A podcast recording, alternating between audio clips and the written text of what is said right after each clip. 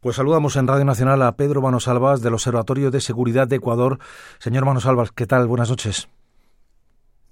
Eh, muy buenas noches, Carlos. Un gusto estar acá. Como nos ha contado nuestra enviada especial, la situación de violencia, las fugas en penales, los muertos, las detenciones también se están produciendo ahora mismo en Ecuador.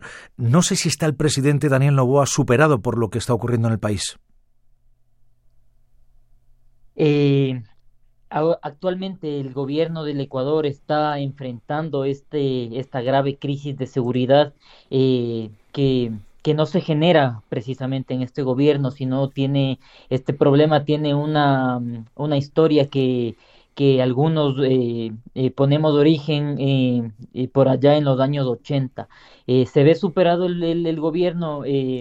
pues, pues, pues sí, eh, yo creo que los servicios de inteligencia del país eh, eh, no lograron anticiparse a, estos hechos violentos que muchos muchos académicos, muchas personas de la comunidad civil de seguridad en el Ecuador estaban advirtiendo. sin embargo, se conoce que el plan Fénix que, que está en marcha, eh, eh, ha presentado ya algunos resultados, así que eh, sí, en un primer momento el gobierno se ha visto superado, sin embargo creo que también ha, logrado dar una respuesta adecuada, sin embargo todavía faltan muchas cosas por hacer. Hay cosas que se pueden complicar, como la situación social, ¿no? El malestar con la gestión del presidente que puede ir a más. Hemos leído algo que aquí en España es un clásico. El presidente Novoa prometió no subir el IVA, pero ahora dice lo contrario y lo justifica precisamente en esa guerra que tiene que librar contra el narcotráfico. Eh, sin duda alguna, Carlos, así como, así como lo que tú mencionas, eh, eh, estas, estas, estas políticas fiscales de subir el IVA del 12 al 15% serán y son bastante antipopulares, sin embargo, no es la única medida que se ha adoptado. también se ha firmado un tratado libre de comercio con China, totalmente invisibilizado por la coyuntura.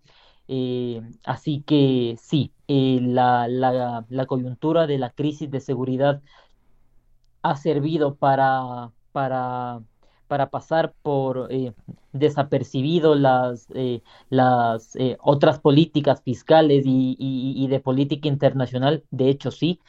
asimismo, también se ha, se ha aplicado la medida eh, de construir estas dos nuevas prisiones al estilo Bukele eh, que servirán eh, justamente para tratar de combatir a las a, a, al, al crimen organizado transnacional, eh, ahora calificado como terroristas, eh, en estas megacárceles.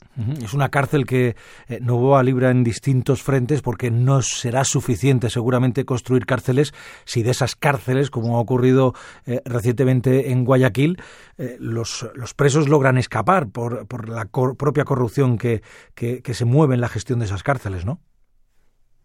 totalmente yo creo que aquí hace falta mencionar eh, que el, eh, sistema nacional eh, que quede el encargado de, de, manejar las prisiones, el, el SNAI, es una institución que ha estado muy debilitada eh, ahora mismo, y esto, eh, eh, y, me gustaría que esto se conozca, existen más de 150 guías penitenciarios y personal administrativo de las prisiones ecuatorianas que están, están son eh, están secuestrados, digámoslo como lo que es, están secuestrados por, por, el crimen organizado y están dentro de las prisiones. Yo creo que esto debería ser una prioridad número uno, eh, eh, liberar a, los funcionarios de, a, los guías penitenciarios y a las personas administrativas que están siendo secuestradas ahora mismo.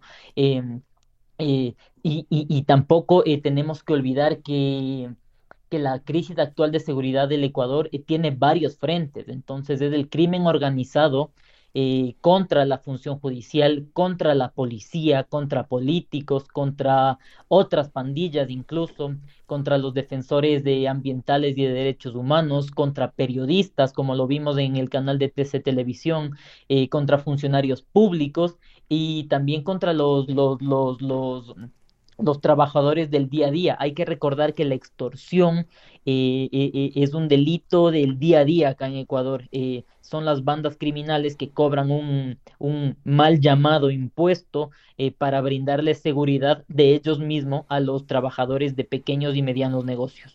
Lo que se resume en, en pura extorsión. Señor Manos Salvas, gracias por haber estado con nosotros. Un último asunto, ¿qué papel puede jugar la comunidad internacional, Estados Unidos, la Unión Europea, que por ejemplo ha prometido reforzar a Ecuador en la lucha contra el crimen organizado? ¿Puede encontrar, eh, Daniel Novoa, ahí un apoyo en, Estados Unidos y en Europa?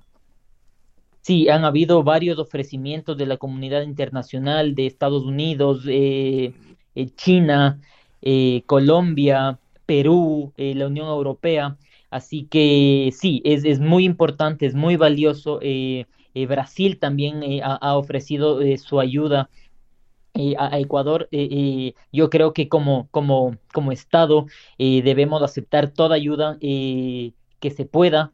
Y claro, yo creo que la, la, la eh, eh, se, se ha eh, con, con, Estados Unidos hay, hay, hay, un acuerdo ya en marcha para que el, el para que tropas estadounidenses vengan al país. si, si mal no recuerdo, la el Comando Sur de Estados Unidos ha anunciado en estas últimas horas que, tienen la luz verde para traer tropas eh, eh, eh, antidrogas y, y, de infantería. Así que, que esto es muy importante. Eh, también es muy importante mencionar que el crimen organizado en Ecuador no trabaja solo, no es un problema local, sino es regional e incluso global. Eh, aquí hay una, hay una geopolítica de la cocaína. Eh, Ecuador está de, en la mitad de los más grandes productores del, de este alcaloide y nuestros puertos pues se han constituido como una como un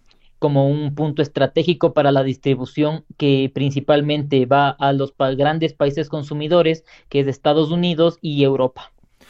Señor Pedro Manosalvas, del Observatorio de Seguridad de Ecuador, gracias por haber estado en Radio Nacional de España, en la radio pública española. Gracias, buenas noches. A ustedes, buenas noches.